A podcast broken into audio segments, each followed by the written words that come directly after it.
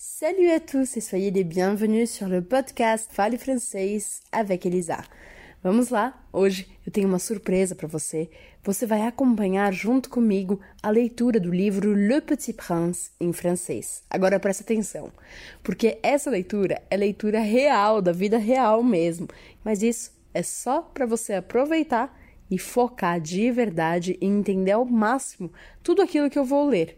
Aliás, se você tiver o livro em mãos ou se você quiser procurar o PDF, que é fácil de achar na internet, você pode ler junto comigo. Tenho certeza que você vai adorar. Alors, on y va? Bisous et à bientôt. Chapitre 10 Le Petit Prince. Il se trouvait dans la région des astéroïdes 325, 326, 327, 328, 329 et 330. Il commença donc les visiter pour y chercher une occupation et pour s'instruire. La première était habitée par un roi. Le roi siégeait habité de pourpre et d'hermine sur un trône très simple et cependant majestueux. Ah. Voilà un sujet. s'écria le roi quand il aperçut le petit prince. Et le petit prince demanda. Comment peut il me reconnaître puisqu'il ne m'a pas encore puisqu'il ne m'a encore jamais vu. Il ne savait pas que pour les rois, le monde était très simplifié. Tous les hommes sont des sujets. Approche-toi que je te vois mieux, lui dit le roi qui était tout fier d'être roi pour quelqu'un. Le petit prince chercha des yeux où s'asseoir, mais la planète était tout encombrée par le magnifique manteau d'hermine. Il resta donc debout, et, comme il était fatigué, il bâilla. Il est contraire à l'étiquette de bailler en présence d'un roi, lui dit le monarque. Je te l'interdis. Je ne peux pas m'empêcher. Je ne peux pas m'en empêcher, répondit le petit prince tout confus. J'ai fait un long voyage et je n'ai pas dormi. Alors, lui dit le roi, je t'ordonne de bailler. Je n'ai vu personne bailler depuis des années. Les bâillements sont pour moi des curiosités. Allons, baille encore, c'est un ordre. Ça m'intimide. Euh, je ne peux plus, fit le petit prince tout rougissant. Hum, hum, répondit le roi. Alors je je je t'ordonne tantôt de bailler et tantôt de il bredouillait un peu et paraissait vexé, car le roi tenait essentiellement à ce que son autorité fût respectée. Il ne tolérait pas la désobéissance. C'était un monarque absolu. Mais, comme il était très bon, il donnait des ordres raisonnables. Si j'ordonnais, disait-il couramment, si j'ordonnais à un général de se changer en oiseau de mer, et si le général n'obéissait pas, ce ne serait pas la faute du général, ce serait ma faute. Puis-je m'asseoir? S'inquit timidement le petit prince. Je t'ordonne de, t'asseoir, lui répondit le roi, qui ramena majestueusement un pan de son manteau d'hermine. Mais le petit prince s'étonnait. La planète était minuscule. Sur quoi le roi pouvait-il bien régner? Sire, lui dit-il, je vous demande pardon de vous interroger. Je t'ordonne de m'interroger, se hâta de dire le roi. Sire, sur quoi régnez-vous? Surtout, répondit le roi avec une grande simplicité. Surtout Le roi, d'un geste discret, désigna sa planète, les autres planètes et les étoiles. Surtout ça dit le petit prince. Surtout ça, répondit le roi. Car non seulement c'était un monarque absolu, mais c'était un monarque universel. Et les étoiles vous obéissent? Bien sûr, lui dit le roi, elles obéissent aussitôt. Je ne tolère pas l'indiscipline. Un tel pouvoir émerveilla le petit prince.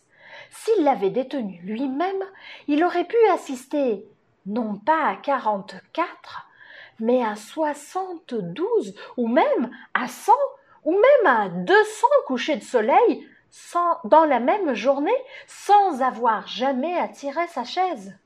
Et comme il se sentait un peu triste à cause du souvenir de sa petite planète abandonnée, il s'enhardit à solliciter une grâce du roi. Je voudrais voir un coucher de soleil. Faites-moi plaisir, ordonnait au soleil de se coucher.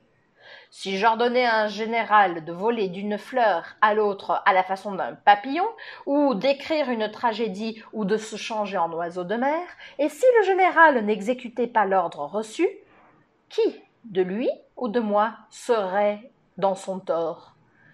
Ce serez vous, dit fermement le petit prince. Exact. Il faut exiger de chacun ce que chacun peut donner, reprit le roi. L'autorité repose d'abord sur la raison.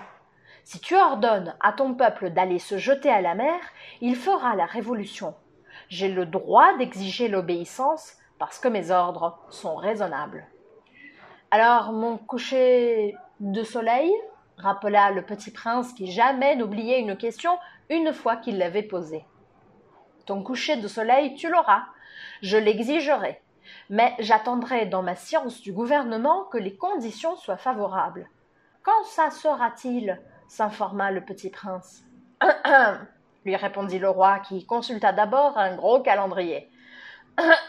ce sera vers vers ce sera euh, ce soir vers sept heures quarante, et tu verras comme je suis bien obéi. Le petit prince bâilla. Il regrettait son coucher de soleil manqué, et puis il s'ennuyait déjà un peu. Je n'ai plus rien à faire ici, dit-il au roi. Je vais repartir. Ne pars pas, répondit le roi, qui était si fier d'avoir un sujet. Ne pars pas. Je te fais ministre. Ministre de quoi? De. la justice Mais il n'y a personne à juger. On ne sait pas, lui dit le roi. Je n'ai pas encore fait le tour de mon royaume. Je suis très vieux, je n'ai pas de place pour un carrosse, et ça me fatigue de marcher. Oh mais j'ai déjà vu, dit le petit prince, qui se pencha pour jeter encore un coup d'œil sur l'autre côté de la planète. Il n'y a personne là-bas non plus. Tu te jugeras donc toi-même, lui répondit le roi. C'est le plus difficile. Il est bien plus difficile de se juger soi-même que de juger autrui. Si tu réussis à bien te juger, c'est que tu es un véritable sage. Moi, dit le petit prince, je puis me juger moi-même n'importe où. Je n'ai pas besoin d'habiter ici. dit le roi. Je crois bien que sur ma planète il y a quelque part un vieux rat. Je l'entends la nuit. Tu pourras juger ce vieux rat. Tu le condamneras à mort de temps en temps. Ainsi, sa vie dépendra de ta justice. Mais tu le gracieras chaque fois pour l'économiser. Il n'y en a qu'un. Moi, répondit le petit prince, je n'aime pas condamner à mort, et je crois bien que je m'en vais. Non, dit le roi. Mais le petit prince, ayant achevé ses préparatifs, ne voulut point peiner le vieux monarque. Si votre majesté désirait être obéie ponctuellement, elle pourrait me donner un ordre raisonnable. Elle pourrait m'ordonner, par exemple, de partir avant une minute. Il me semble que les conditions sont favorables. Le roi N'ayant rien répondu, le petit prince hésita d'abord, puis avec un sourire prit le départ. Je te fais mon ambassadeur se hâta alors de crier le roi. Il avait un, grand air d'autorité. Les grandes personnes sont bien étranges, se dit le petit prince en lui-même durant son voyage.